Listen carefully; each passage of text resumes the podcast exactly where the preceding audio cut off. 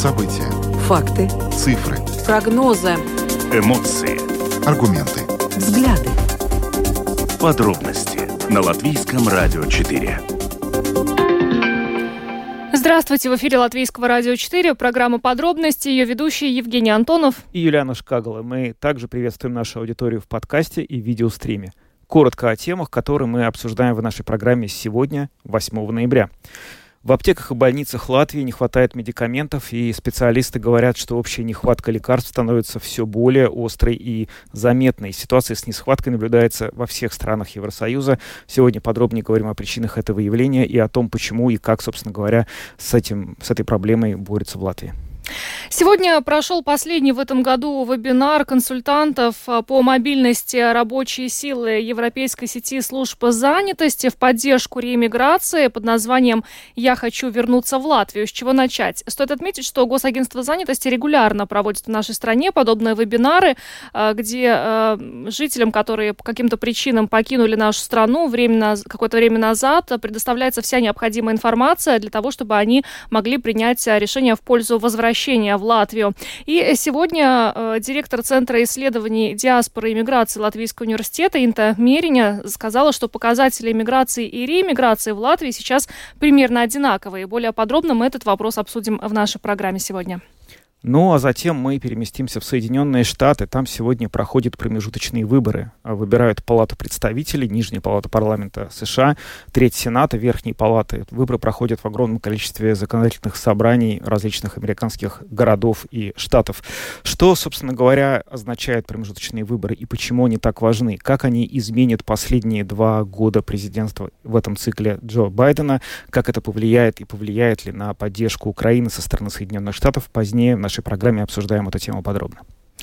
Ровно через неделю, 15 ноября, согласно закону, в Латвии должны быть снесены советские памятники. И вот сегодня стало известно, что за неделю до предусмотренного законом срока в Резекне памятник еще не снесен и дата демонтажа не названа. Впрочем, мэр города Александр Барташевич заверяет, что до 15 числа памятник будет демонтирован. Сегодня обсудим этот вопрос с мэром Резекне Александром Барташевичем в нашей программе. Добавлю, что видеотрансляция программы «Подробности» доступна на домашней странице Латвийского радио 4 lr4.lv, на платформе РусЛСМЛВ, а также в социальной сети Facebook на странице Латвийского радио 4 и на странице платформы РусЛСМ. Слушайте записи выпусков программы «Подробности» на крупнейших подкаст-платформах. Наши новости и программы также можно слушать теперь в бесплатном мобильном приложении «Латвия с радио». Оно доступно в App Store, а также в Google Play. Ну а далее обо всем по порядку. Подробности прямо сейчас. Программа «Подробности» на Латвийском радио 4. Поговорим о ситуации с доступностью медикаментов в нашей стране. Э, в частности, портал Delphi сегодня сообщил о том, что в аптеках и больницах наблюда... наблюдается дефицит медикаментов. Э, университетская, детская клиническая университетская больница сообщила о том, что, в частности, не хватает э, детских антибиотиков и обычно медицинское учреждение запасается медикаментами в соответствии с постановлением Кабинета министров, но сейчас ситуация сложилась таким образом, что запасаться и, не представляется возможным, поскольку проблема с медикаментами, с доступностью наблюдается не только в Латвии, но и в других странах Европы. Впрочем, э, Государственное агентство лекарств э, говорит, что причин дефицита медикаментов несколько. В основном они связаны с проблемами в процессе производства, такими как нехватка сырья и э, трудности с, подста- с поставками, но со своей стороны э, Государственное агентство лекарств э, на эту ситуацию повлиять не может, и сейчас решения ищутся уже на уровне всего Европейского Союза. И более подробно сегодня на эту тему мы поговорили с главой Латвийского общества фармацевтов Даци Кикуты. Вообще доступность лекарств она уже существует в наших речах и разговорах уже несколько лет, и это не только в Латвии, но это практически по всему миру, такая глобальная тенденции, от э, различные причины для этого, да. Но действительно теперь вот наблюдается значительная тревога насчет ну, некоторых конкретных медикаментов, да. А с чем это связано? Вы сказали, что уже несколько лет существует эта проблема. Да, причины разные, и медикаменты разные. Э, бывает, ну, проблемы, ну, не проблемы, но лекарство, производство лекарств – это до, достаточно сложный процесс, начиная с э, изавела. Надо соблюдать все законы осторожности, э, хорошей, надлежащей производительной практики и так далее. И, как я говорю, причины разные. Там даже, как уже намечалось, связано с нескольким недоступком или перерывом и, и так далее, да. И во время ковида примерно, да, будто немножко переменялась обстановка, например, насчет антибиотик, э, это известно, что когда был острый период ковида в Латвии 20-21 год, все сидели дома и не болели, да, и, ну, примерно насчет антибиотик, так, такого употребления не было. А производитель вот считается, ну как он, он считает, что эти все объемы, как производить и как доставить, ну это такая огромная цепь, где иногда может появиться какие-то проблемы всей этой длинной э, доставочной цепи. Правильно ли я понимаю? То есть во время пандемии, когда все сидели по домам, люди не употребляли так много антибиотиков, и э, поэтому производители просто не считались тем, что опять этот, это потребление антибиотиков вырастет после пандемии, и сейчас поэтому мы сталкиваемся с тем, что они ну, недоступны. Это, это, как сказать, э, неофициальные такие, это такие допущения только, потому что, потому что все-таки, ну, антибиотики это одна группа медикаментов, например, ну, я говорю про это, потому что, ну, самая острая проблема здесь, как все говорят, насчет э, антибиотик, да, и детские формы, так что это конкретная ситуация, ну, не можем говорить, что полная пустота, и вот э, будто нет, да, и, как сказать, есть варианты. Но то, что проблемы, что производительство лекарств это сложные процессы, и по разным причинам есть э, перерывы, ну, это уже всем ясно, и на это говорят э, в очень высоких э, собраниях и в Европе, и в других частях мира. Проблема только с антибиотиками или с другими препаратами, безрецептурными, скажем, тоже? На безрецептурные медикаменты это практически не относится, да, это может быть иногда очень такие сложные, ну, как, ну, например, вакци вакцины, да, э, производителя немного, и если процесс при производстве вакцин что-то считается, ну, примерно вакцина от туберкулеза. В Европе есть только один производитель, который это делает. И если ему какая-то перерыв, но то сразу чувствуется во всей Европе это недостаток, недостаточно, потому что невозможно заменить и так быстро найти в другом мире заменителя. Но вообще э, и в детской клинической университетской больнице, да, признают, что не хватает э, этих медикаментов. Вот э, речь идет о детских антибиотиках. Это достаточно серьезно, потому что детям необходимо лечение.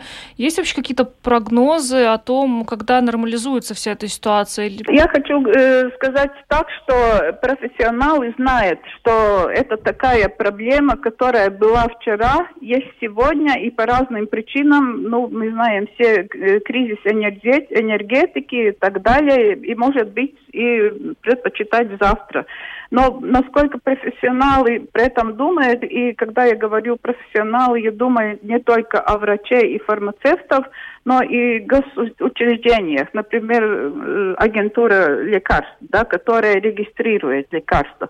И в государстве есть разные механизмы и такие порядки, когда такие медикаменты, которые вдруг э, нет в Латвии, которые у нас регистрированы, есть процесс, когда можно привести так называемые нерегистрированные медикаменты. Просто лицензированным персонам надо найти, где это, и договориться, и, и привести, и это требует э, определенное время. Так что механизмы, как с этим, как сказать, бороться или пережить, есть да, и, ну, пока паникой совсем, ну, не надо быть, потому что проблема известна, ну, примерно есть разные решения, как э, насчет конкретных антибиотиков, детских форм, э, их можно э, и сделать, как э, профессионалы говорит, экстемпоре, это, ну, как сказать, по рецепту, есть возможность, э, и, ну, ну, есть, конечно, которые, ну, незаменимые э, медикаменты, которых невозможно заменять, и как. Ну, и тогда просто ищет у коллег, звонят за границу, ищет. Есть контакты всем, есть контакты между больницами, есть контакты между оптовиками, и я хочу сказать, что ну, практически при очень э, сложных и таких критич, критических ситуациях э, что-нибудь э, врачи и фармацевты и доставители, они найдут решение. У нас ведь тоже фармацевты в аптеках изготавливают лекарства, да, по рецепту, то есть пациенту могут что-то подобрать, скажем так, и сделать, изготовить для него специально. Ну, э, главный, как, как сказать, закон для фармацевта, то, что предписал врач, да, это главное. Дальше уже профессиональность фармацевтов, это их профессия, когда есть случаи, когда можно приготовить лекарство прямо в аптеке, ну, конечно, нужно, нужно и заявилось, и надо знать правильно технологии и процесс, как это сделать. Но в конце концов, ну, примерно насчет э, антибиотик. Можно сделать суспензию, но надо э, иметь в виду, что такое приготовленное э, для, сразу для употребления лекарственная форма, она не подлежит дор- долгого хранения. Надо будет сразу начинать употреблять или лечиться, и, и после курса лечения, если там какие-то остатки, конечно, это больше не годен. Ну, это такой закон для медикаментов, которые приготавливаются сразу или экстемпоры в аптеках. Угу. Ну вот самое главное, да, что вот вы уже сказали, и пациентам не стоит сейчас впадать в панику, потому что да. врачи, больницы, фармацевты найдут выход. Да, да. И впервые, конечно, врачи уже все информированы, значит, свое, свое решение они уже знают, да. Если совсем-совсем невозможно, то, конечно, они, они будут прописать прямо тот антибиотик. Но есть случаи, когда можно выбрать другой, другой препарат, да, и, конечно, это сперва решение врача. И следующее, человеку надо знать, где найти информацию. Практически в любой аптеке должны человеку посоветовать, как он может доступить, ну, получить такие лекарства, да, потому что не все аптеки приготавливают, но всем аптекам надо знать, дать э, совет э, человеку, где он может, свой рецепт сдать и сделать этот препарат. Но я знаю, между большим учреждением, между, между их аптек, ну, так называемые сетевые аптеки, они обменяются между собой информацией, может быть, где-то кому такой препарат есть, и тогда есть такая внутренняя обмена медикаментом, чтобы в конце концов человек получил то, что ему надо по рецепту достать. Профессионалы работают, и решение можно найти всегда. Mm-hmm. Да? Только надо спрашивать, и профессионалам надо знать свое дело, и, и человеку дать точную, правдивую информацию. Mm-hmm. Но выход есть. Даци Кикут, глава Латвийского общества фармацевтов, признает, что проблемы действительно существуют, но при этом э, подчеркивает, что не нужно впадать в панику, потому что выход э, ищут специалисты, то есть это э, препараты, изготовленные по индивидуальным рецептам в аптеках. Нельзя сейчас утверждать, что из-за этих перебоев с поставками и проблемами каких-то на, какими-то на производстве лекарств сейчас пациенты останутся без необходимых медикаментов. Это не так, но еще также добавлю, что завтра эту тему продолжат освещать э, наши коллеги, в частности, в программе «Домская площадь» э, сюжет с комментариями экспертов о том, что произошло э, с медикаментами, их доступностью, и также в программе «Открытый разговор» завтра. Да, ну, безусловно, проблема с э, цепочкой поставок очень большую роль сыграла в том, что мы сейчас испытываем дефицит, и вообще производители испытывают дефицит в общем большом количестве секторов экономики, медицина здесь не является исключением. И, в общем, надежда основная связана с тем, что медикаменты — это уж точно товар самой первой необходимости, и проблемы с этими цепочками поставок э, в том виде, в котором они сейчас существуют и затрагивают, как э, говорят эксперты, все абсолютно страны ЕС, наверняка будут решены в первую очередь, насколько это вообще быстро возможно. На самом высоком уровне, да, безусловно, потому что без этого просто ни, никак не, невозможно обойтись. Ну а мы поговорим о показателях Латвии эмиграции и реэмиграции. А, сегодня, как мы уже вначале отметили, состоялся последний в этом году вебинар по а, вопросам, связанным как раз с поддержкой реэмиграции. Вебинар под названием «Я хочу вернуться в Латвию. С чего начать?». Регулярно проводятся такие вебинары, и а, очень радуют, что они пользуются популярностью, поскольку действительно латвийцы, которые какое-то время назад приняли решение по каким-то причинам покинуть страну, э, все-таки заинтересованы вернуться и ищут возможности это сделать. И вот сегодня как раз нашим коллегам э, с Латвийского радио 1 директор Центра исследований диаспоры и миграции Латвийского университета Инта Мериня рассказала, что сейчас показатели миграции и реэмиграции в Латвии очень схожи. То есть из страны эмигрируют примерно столько же людей, сколько возвращаются. И сейчас с нами на связи, на видеосвязи Инта Мериня, директор Центра исследований диаспоры и миграции Латвийского университета. Инта, добрый вечер. Здравствуйте. Скажите, пожалуйста, как сегодня прошло, прошел ваш вебинар? Какой вообще, а, какие результаты? А, ну, э, э, э, должна сказать, что я не, не одна из тех, которые организовали, организовали этот э, вебинар, так что насчет этого э, я не буду, наверное, не смогу много сказать. А, но очень радует то, что э, есть э, интерес на эту тему, и что больше и больше людей все-таки возвращается в Латвию. И тоже то, что мы видим, то, что есть и, и и э, государственные учреждения, которые серьезно относятся к этому вопросу. Да. А в политике были позитивные изменения все-таки в этой сфере в последние годы. А, и вот это результат, который мы видим. Но вообще благодаря чему э, эти показатели миграции и реиммиграции сейчас выровнялись? А, ну, во-первых, это не совсем э, точная формулировка. Э, то, что я сказала, это то, что эм, то есть иммигрирует сейчас почти столько же людей, сколько эмигрирует. Ну вот, это примерно 13 тысяч да, в год. А, и это действительно очень хороший результат, потому что а, ну, э, пару лет назад даже Министерство экономики говорили, говорили о том, что а, важно добиться того, чего Эстония уже добилась, да, что мы не теряем людей из-за иммиграции. Да? И вот сейчас как раз вот такая ситуация и у нас наступила. Но а, э, что важно, это то, что э, из этих людей, которые э, этих 13 тысяч, которые иммигрируют в Латвию, не все ремигранты, да, а, примерно 50% это ремигранты, то есть это а, примерно 7 тысяч людей вернулось в прошлом году в Латвию. И это ну, это немножко даже больше, чем это было в предыдущие годы, когда, ну, эта а, цифра была примерно 5 э, тысяч, да, то есть э, ситуация все-таки, ну, в последнем году а, улучшилась, а, улуч, ну, улучшилась. А с чем вы это связываете? Почему она улучшилась? Я думаю, что там несколько причин. А, одна такая, ну, может быть, субъективная, эмоциональная, это то, что а, у нас был ковид-кризис, да, и у нас тоже был опрос эм, как раз вот э, летом прошлого года, когда мы спрашивали людей, как, ну, э, которые живут за границей, ну, как у вас там вообще а, ну, что вы думаете по поводу возвращения, э, ну, возможности вернуться в Латвию? И то, что они говорили, ну, примерно 10% было таких, которые сказали, что да, этот кризис все-таки а, в связи с кризисом они начали а, думать о том, что может быть, может быть вернуться.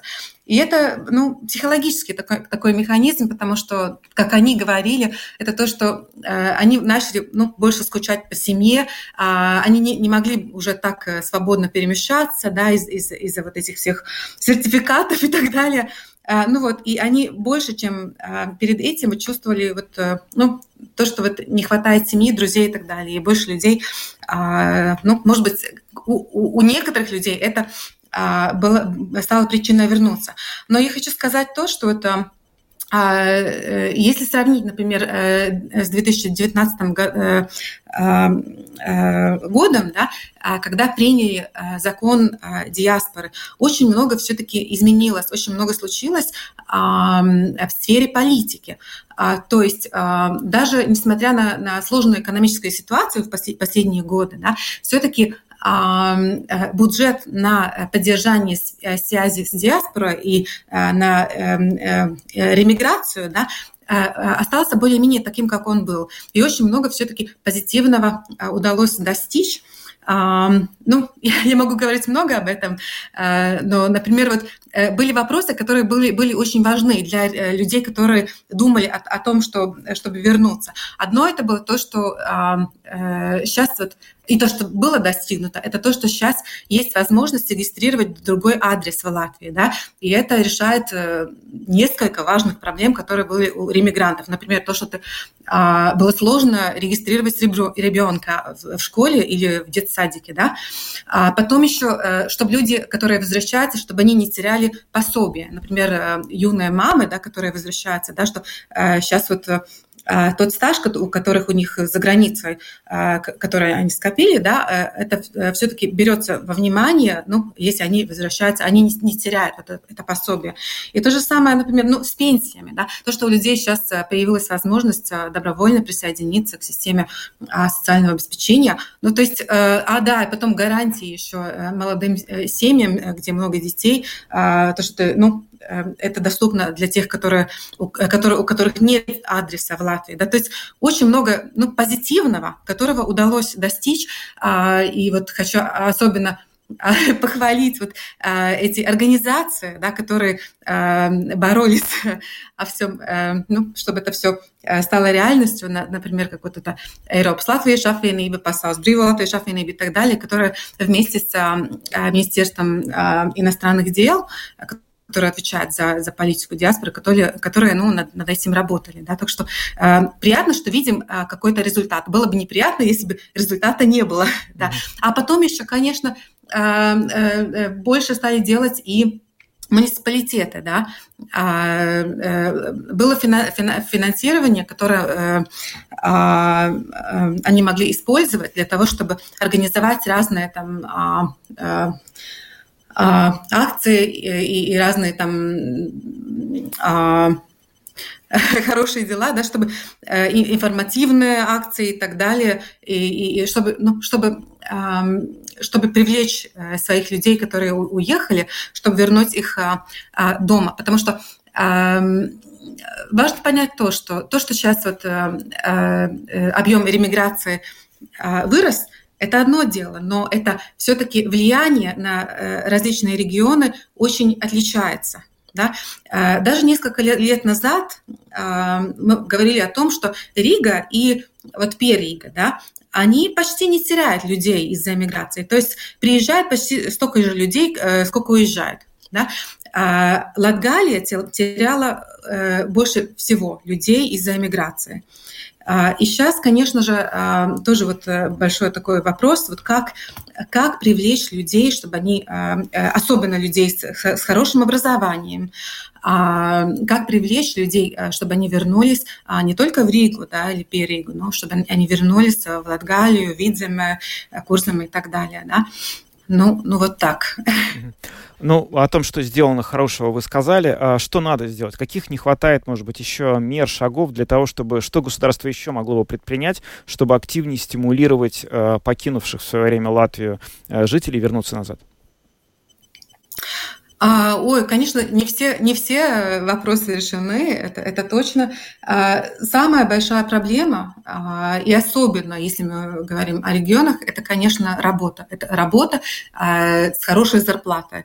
А, и, ну, э, то есть, э, то, то Э, чтобы человек вернулся, э, и, и, и, а, ну, он должен быть уверенным, что здесь он сможет а, все-таки ну, э, жить нормально, такой жизнью, ну, хоть не такой, но вот нормальная жизнь, да, как он привык живя за границей. Ну вот. И это самая-самая главная проблема. Да? То есть ну, то, что важно, это привлечь, это поддержать экономику в регионах, различным способом, да, сколько мы можем, не знаю, там, особенно там режим налогов или какие-то другие программы, да, чтобы, чтобы, чтобы как-то вот поддержать экономику. Что очень позитивно, это то, что государство предоставляло гранты да, для, для иммигрантов, которые хотели заниматься своей а, э, э, ну, открыть свои компании, да, заняться своей там, деятельностью. Mm. Да. А, и э, это тоже один вариант, как вот эту экономику а, поддержать. Потому что то, что опросы показывают, это то, что люди, которые приезжают за границей, у них очень часто вот они видели, вот, например, там разные идеи, и они хотят их вот а, применять здесь. Они хотят, ну, как-то, ну, как мы говорим, ну, зинашан парнеса, да, вот все это как раз они и есть вот э, те, которые могут принести новые идеи, инновации, и а, у, у многих, а, не у многих, но вот у, хоть у части есть свои э, сбережения, которые они а, тоже хотят вот использовать и как-то вот свою все-таки, а, может быть, какой-то, ну, тоже вот Э, идею реализовать. Да? Вы смотрите, что... вы сказали, что, э, возможно, одна из причин, по которой вот последние там несколько лет наблюдался mm-hmm. прирост реэмиграции, была пандемия COVID-19, когда люди хотели mm-hmm. вернуться домой, да, оказаться рядом со своими близкими. Но вот за этот год, я так понимаю, данных еще нет. Mm-hmm. Этот год у нас сложный. Это, во-первых, инфляция очень высокая в Латвии, во-вторых, это и э, война в Украине. Мы знаем, что летом мы общались, например, с представителями туристического бизнеса, которые утверждали, что туристы к нам боятся ехать, потому что у нас рядом сосед такой, какой он есть. Да. И вот эти причины, на ваш взгляд, не станут ли они, э, ну, э, причинами, по которым мы в следующем году увидим, что за этот год у нас, наоборот, э, плохие показатели? А, я думаю, что э, а, больших изменений не будет, а, потому что, с одной стороны, да, особенно э, ну, э, в начале года мы видели, что ну, когда конфликт начался, мы видели, что были люди, которые паниковали, которые уезжали, чтобы вроде спасаться, да, что Латвия будет следующей и, и так далее. Да.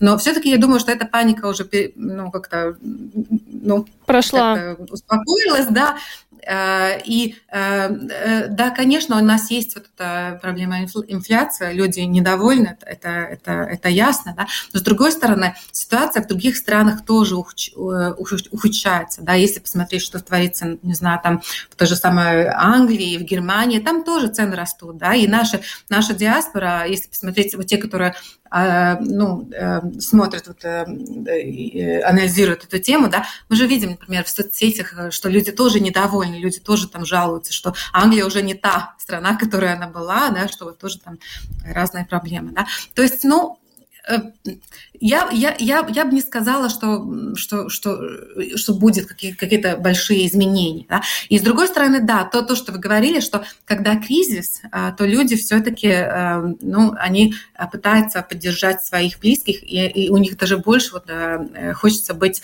все-таки вместе со своей семьей. А, и это тоже может повлиять на то, что ну, некоторая часть может подумать о том, что может вернуться и ну, присмотреть за своими, да, ну так. Да. Ну что ж, большое вам спасибо за интервью. Инта Мериня, директор Центра исследований диаспоры и миграции Латвийского университета, была с нами на видеосвязи. Еще раз вас благодарим и хорошего вам вечера. Спасибо. Э, ну что ж, э, очень радостно слышать, что жители Латвии, латвийцы возвращаются в страну, э, эти показатели растут, и будем только действительно надеяться, что этот год не испортит эту статистику, учитывая все события, которые происходили. Да, ну, есть действительно надежда на то, что те, кто, все, кто мог испугаться, уже испугался, и на самом деле те, кто сейчас возвращается, они трезво оценивают все риски, а не только геополитические, которые больше всего они говорили в начале года. Сейчас уже, в общем-то, ясно, что настолько остро они не стоят. Но мы двигаемся дальше, перемещаемся в США. Мы переходим к теме про американские промежуточные выборы. Сегодня, вот несколько часов назад, открылись избирательные участки. В Америке проходят выборы промежуточные, они так называются, потому что они проходят между двумя э, выборами в президентский срок 2020 и 2024 года. И сегодня на выборах избирается Палата представителей, Сенат и много что еще. Давай сначала, Женя, расскажем, может быть, нашим слушателям, э, что такое промежуточные выборы, потому что в Латвии никаких промежуточных выборов нет. Нужно разобраться, что это такое, почему они так важны. Да, а, американский парламент — это две палаты. Палата представителей, Нижняя палата Конгресса США и Верхняя палата парламента Сенат. Палата представителей — это 435 человек, которые избираются раз в два года. И, собственно говоря, вот сейчас эта палата на два года будет избрана. В Сенате, который 100-местный, избирается каждые два года чуть больше, чем 30 человек. Вот в этот раз их 35. Собственно, они называются промежуточными, потому что они приходятся как раз посередке между двумя выборами президента. А, выборы президента в Америке происходят раз в 4 года. Вот последние были в 2020 году, когда победу одержал Джо Байден. Теперь в 2024 году будет, но, будут новые выборы, и либо будет тот же президент, либо уже новый. Успех республиканцев, потенциальный успех республиканцев сейчас вызывает опасения у многих в связи с тем, что в таком случае может измениться позиция Соединенных Штатов э, по э, войне в Украине. Э, что, э, насколько действительно это существенно может повлиять? Там, на самом деле, действительно идут разговоры про то... Вообще, главная тема, конечно, это избирательной кампании, это экономика. Инфляция не только у нас, но и у них. У них она по нашим меркам смешная. 8,2% годовая инфляция. Но такой инфляции в Америке не было с конца 70-х годов. Это для них очень много, и поэтому э, отчасти успех республиканцев предполагаемый связан с тем, что вот э, демократы довольно много средств э, вложили в экономику, в помощь населению во время ковид-кризиса, а потом, вот, собственно говоря, сейчас э, во время войны. И да, действительно предполагают, что американская поддержка э, в Украине может немножко сократиться или, по крайней мере, стать более осторожной. Ряд республиканских политиков э, высказывают эту, собственно говоря, точку зрения. Насколько это серьезно? На самом деле, чтобы оценить это, вот мы связались э, с экспертом в Соединенных Штатах Америки, которая нам могла бы это все рассказать. И этого эксперта зовут Селинда Лейк. Она политический стратег Демократической партии США, она социолог, возглавляет компанию по изучению общественного мнения Lake Research. И эта компания считается одной из а, наиболее делающих точные прогнозы на протяжении последних трех электоральных циклов. Ваша организация за последние месяцы провела множество исследований настроения избирателей. Что они показывают? Можно ли сказать, что демократическая партия проигрывает на этих выборах, а республиканцы получают большинство как в Палате представителей, так и в Сенате? О, я думаю, что борьба на этих выборах слишком острая, чтобы говорить так однозначно. Прежде всего, для того, чтобы немного прояснить ситуацию для ваших слушателей, на первых промежуточных выборах после избрания новой партии власти эта партия обычно теряет от 33 до 50 мест в Палате представителей и теряет контроль над пятью или шестью сенатскими креслами. Я думаю, что на нынешних выборах демократическая партия точно добьется большего.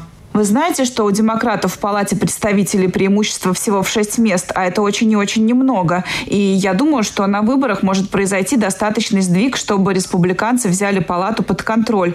Но я думаю, что это будет гораздо меньше сдвиг в распределении голосов в парламенте, чем бывало раньше. По поводу Сената, я думаю, что это действительно похоже на игру в монетку. Победить может любая партия. Ваши слушатели должны следить за результатами выборов в Сенат в Нью-Гэмпшире и Пенсильвании. Существует также большая вероятность того, что ни одни из партий не получат перевеса, и все решится во втором туре выборов в Джорджии. В этом случае вопрос, кто получает контроль за Сенатом, может решиться не раньше декабря. Какова основная причина проблем демократической партии на этих выборах? Почему они теряют популярность?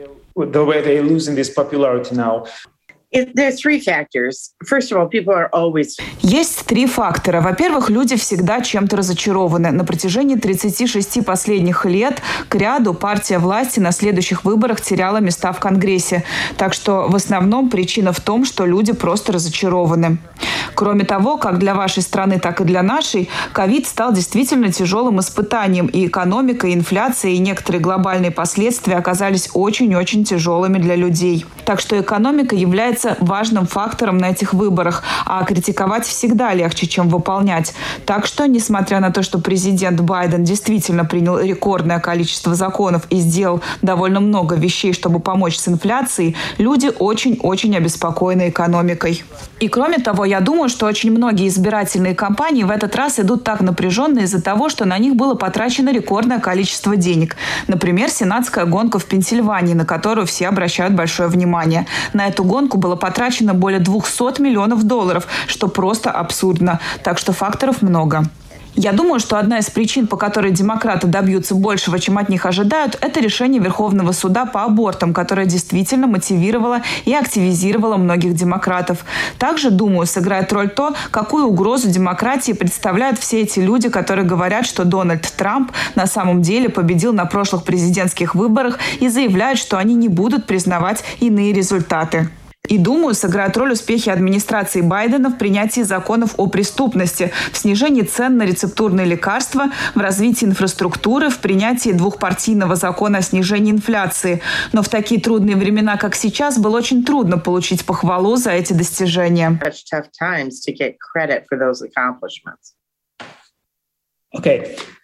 Хорошо. Кстати, президент Байден на днях упомянул, что поражение демократической партии на этих выборах приведет к ослаблению демократии во всех Соединенных Штатах. Как, по вашему мнению, изменит Америку получение республиканцами большинства в Палате представителей и Сенате?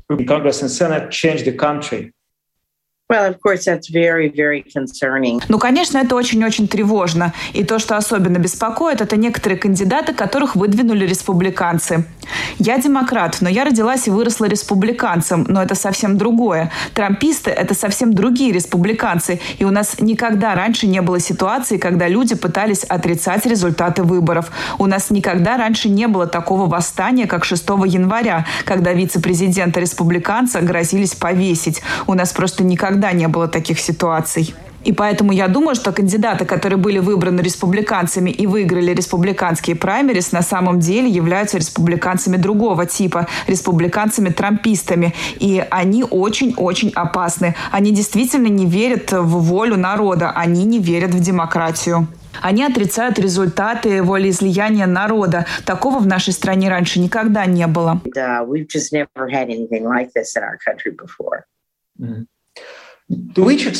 В какой степени, на ваш взгляд, результаты этих выборов повлияют на то, насколько США поддерживают Украину? Я имею в виду, действительно ли возможно, что если республиканцы получат перевес в Палате представителей и Сенате, то США прекратят поставлять оружие Киеву и согласятся на то, чтобы Украина уступила часть территории России? Я думаю, что в долгосрочной перспективе это будет сложно. Во-первых, президент Байден все еще будет оставаться президентом, и у него все еще есть право вето. У него есть положение, и ему очень-очень доверяют во внешних делах. Особенно ему доверяют по вопросу Украины. Второе. Республиканцы разделены. Буйная часть партии, часть партии Трампа сказала, давайте уйдем из Украины. Путин не так опасен. Но есть значительная часть республиканцев, которые считают, что он очень опасен, что украинский народ очень мужественный, и что если мы не остановим войну здесь, то куда она пойдет дальше? Я думаю, что перевес республиканцев в Палате представителей будет достаточно небольшим, так что будет возможно объединить демократическую партию с некоторыми республиканцами, которые все еще сохраняют традиционную ориентацию во внешней политике и которые обеспокоены тем, насколько Путин опасен для мира и Америки, а также привержены НАТО. Поэтому я надеюсь, надеюсь, что у нас еще найдутся силы, чтобы остановить это.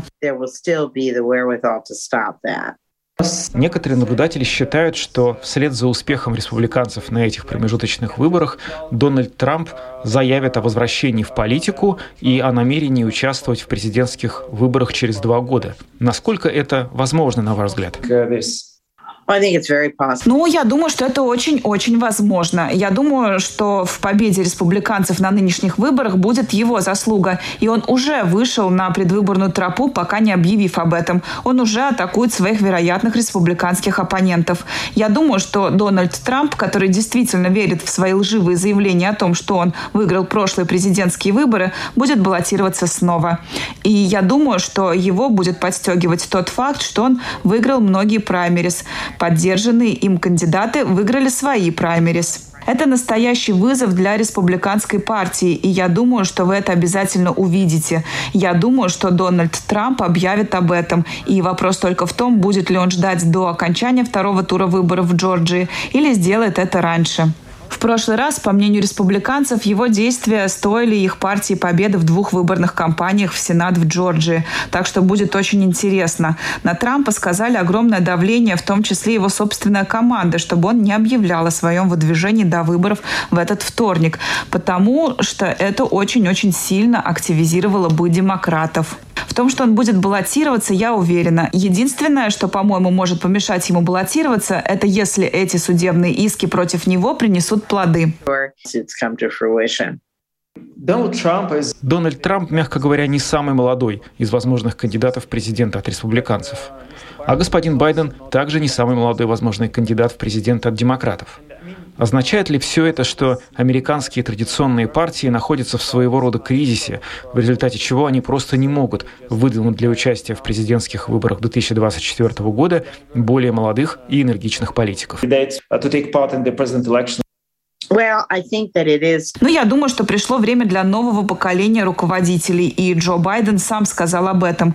С другой стороны, я думаю, что демократы в 2020 году выбрали для участия в президентских выборах человека, который, по их мнению, в наибольшей степени был бы способен победить Дональда Трампа, и он это сделал. И с учетом вероятности того, что Дональд Трамп снова будет баллотироваться, я думаю, что демократы будут едины в поддержке кандидатуры Джо Байдена. Он проделал очень хорошую работу и уже объединил объединил демократов. И думаю, что на следующих президентских выборах демократы будут искать человека, который сможет снова победить Дональда Трампа. Политический стратег Демократической партии США, глава компании по изучению общественного мнения Lake Research Селинда Лейк рассказал нам о том, что на кону у этих промежуточных выборов в Соединенных Штатах и кто с большой веро- вероятностью на них одержит победу. Ну а мы двигаемся дальше, возвращаемся обратно в Латвию, поговорим о том, что буквально через неделю э, наступает тот срок, 15 ноября, до которого по закону в нашей стране должны быть снесены советские памятники. И вот э, сегодня стало известно, что за неделю до этого предусмотренного законом срока памятник э, советским воинам в Резекне не снесен, а дата демонтажа не названа. Э, и э, сегодня мэр Резекна Александр Александр Барташевич публиковал видеообращение, где как раз э, заверил, что э, демонтаж до 15 ноября состоится. И сейчас Александр Барташевич, мэр Резок, с нами на прямой связи. Добрый вечер, господин Барташевич. Добрый вечер. Скажите, пожалуйста, ну, э, мы, насколько можем судить из вашего видеообращения, то есть город Резок обязуется до 15 ноября соблюсти требования закона и демонтировать советский памятник? Да, это произойдет. Ну, До пока... 15 ноября. Но мы пока не можем говорить о том, э, когда это именно случится и, э, собственно, как. Э, да, поскольку у нас есть договоренность из полиции безопасности, из государственной полиции, что мы эту дату не разглашаем, ну, в избежание всяких неприятных эксцессов. Правильно ли я понимаю, что э, только сейчас, вот за неделю, по сути, ну, в последние сроки уже это будет все э, произведено, произведен демонтаж, потому что э, э, город Резекне э, хотел э, найти компромисс да, с э, Министерством охраны среды о переносе этого памятника. Расскажите, пожалуйста, какие там были варианты? Ну, вот со стороны, предложения со стороны ну, города. Изначально, да еще до принятия закона э, в силу, вступления в силу э, о запрете демонстрации и демонтажа объектов Латвийской Республики, прославляющих советские и нацистские режимы, мы приняли на заседании Думы в самоуправлении Розыкнянском, ну, как скажем, решение Э, по которому предполагали перенос э, памятника с, вот, э, с нынешнего места, где он находится на данный момент, на мирное кладбище. Там как бы существует захоронение воинов, там есть постамент, ну, в общем-то, никаких таких ну, технических проблем с этим бы не было. И мы э, искренне надеялись, ну, по крайней мере, та редакция закона, которая была на момент принятия нашего решения Думского, она позволяла это сделать. Потом, э, к сожалению, э, эта редакция была э, исправлена, э, ну, как раз под э, ситуацию в Резекне. Э, некоторые депутаты, э, ну, подсуетились в этом смысле. И, э, ну, да, достаточно спорная, спорная возможность была но мы ее все-таки пытались использовать и пытались эту идею реализовать, поскольку, на мой взгляд, это было э, такое щадящее жителей города решение, поскольку у нас неоднозначное отношение к этому мероприятию, к демонтажу памятника. И однозначно моя задача как председателя Разгненской городской думы, ну, стараться Э, вот это равновесие поддерживать э, в самоуправлении. И э, ну, желательно, чтобы интересы всех жителей города учитывались во всех решениях, которые принимают и парламент, и городские власти. Это был один из компромиссов. А, господин Браташевич, а какие сейчас вообще настроения в городе? Вот э, несколько недель, несколько дней назад э, был, были демонтированы монументы в Даугавпилсе, и там э, во время этого демонтажа произошли определенные беспорядки, были задержаны люди. Можно ли каким-то образом судить сейчас о том, как это все будет происходить в Резек? На чего вы ожидаете? Э, цель и Розыкненского самоуправления, и э, органов безопасности, и полиции, э, конечно же, не допустить таких инцидентов. И мы для этого все, собственно говоря, делаем. Настроение, понятно, что очень больше, большая часть, я бы, я бы сказал, даже большинство розыкненцев не поддерживает снос памятника, я в том числе считаю, что это акт вандализма. Ну, собственно говоря, и по по, по всем, э, скажем, признакам э, вандализм это и есть сознательное уничтожение культурных ценностей. Да? Наш памятник, он признан культурной ценностью, э, и об этом есть решение Латвийского союза художников, поэтому, ну, чистый вандализм. Да? И мне кажется, что это достаточно серьезная ошибка.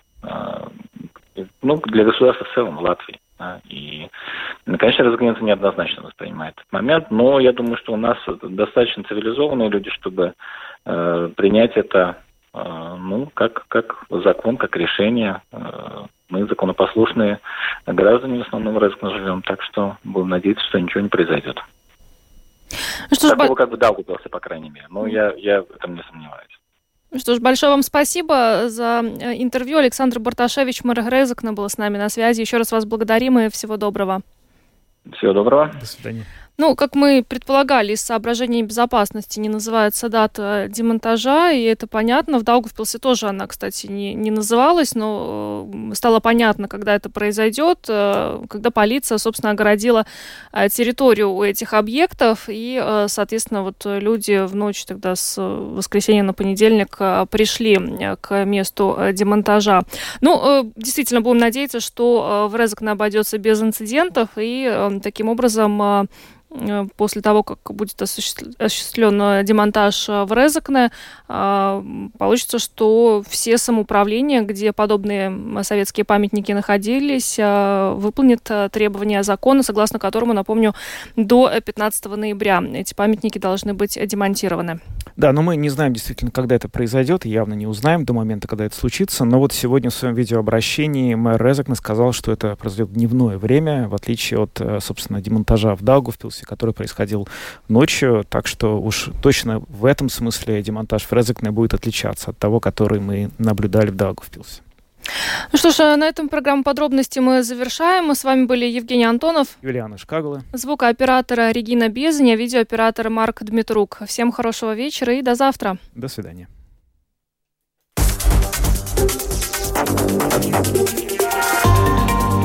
Латвийское радио 4 Подробности по будням.